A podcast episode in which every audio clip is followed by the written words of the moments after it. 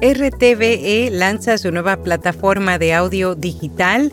Estudio revela que gran parte de los podcasts políticos de Estados Unidos comparten desinformación y PodTrack publica su lista de mejores podcasts.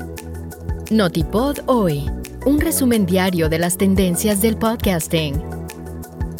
Hindenburg, el programa de edición de audio multipista diseñado para podcasters y profesionales de palabra hablada, ahora te ofrece la capacidad de editar audio por medio de transcripciones o texto. Prueba Hindenburg Pro durante 90 días y recibe un 30% de descuento en una suscripción anual. Detalles en las notas. La Corporación de Radio y Televisión Española estrena RTVE Audio, una aplicación que reúne su oferta de radio, audio y podcast en un solo lugar la misma promete un catálogo de contenidos muy cuidados en donde se puede escoger narrativos, conversacionales y series documentales. A través de este servicio, los usuarios podrán acceder a los programas de las seis cadenas de radio de la corporación y sus podcasts nativos originales. La aplicación también permite disfrutar de streamings exclusivos como conciertos, retransmisiones de eventos deportivos o programas especiales.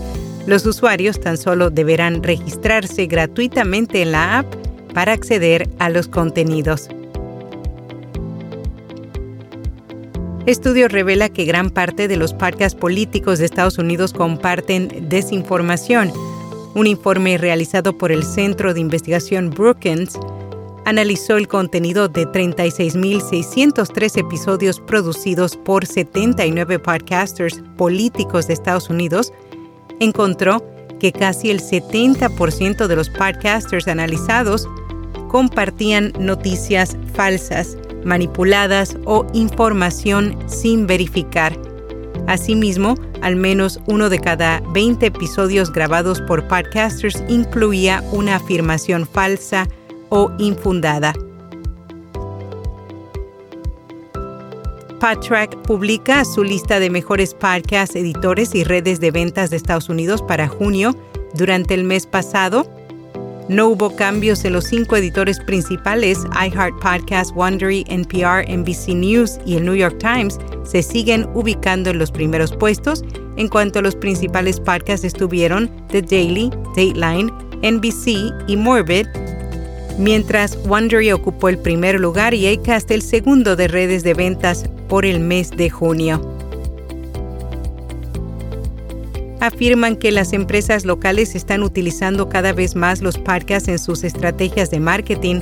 Una nueva encuesta realizada por Burrell Associates reveló que el 53% de las agencias de publicidad están viendo un interés creciente en la transmisión de audio entre sus clientes. Específicamente, el 15% de las empresas locales informa que está comprando anuncios de transmisión de audio, incluidos los podcasts, pero las cifras en dólares son relativamente pequeñas. Bill Gates regresa a producir podcast. En 2020, Gates produjo cinco episodios de un programa con la escritora Rashida Jones bajo el nombre Bill Gates con Rashida Jones Ask Big Questions. En el mismo dialogaban sobre el calentamiento global y el mundo post-pandemia, el nuevo podcast Unconfuse Me with Bill Gates será lanzado el próximo 27 de julio. El podcast, donde dialogará con invitados, tendrá como objetivo aclarar temas que han fascinado a la sociedad en los últimos tiempos. En podcast recomendado Sofá Sonoro, un espacio en el que Alfonso Cardenal se rodea de especialistas para profundizar en la historia de la música y de los grandes personajes que han marcado el sonido de los siglos XX y XXI. Y hasta aquí, no tipo de hoy.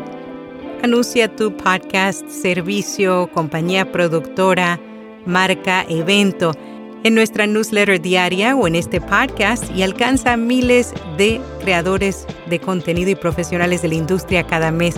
Para detalles, envíanos un email a contacto arroba. Será hasta mañana.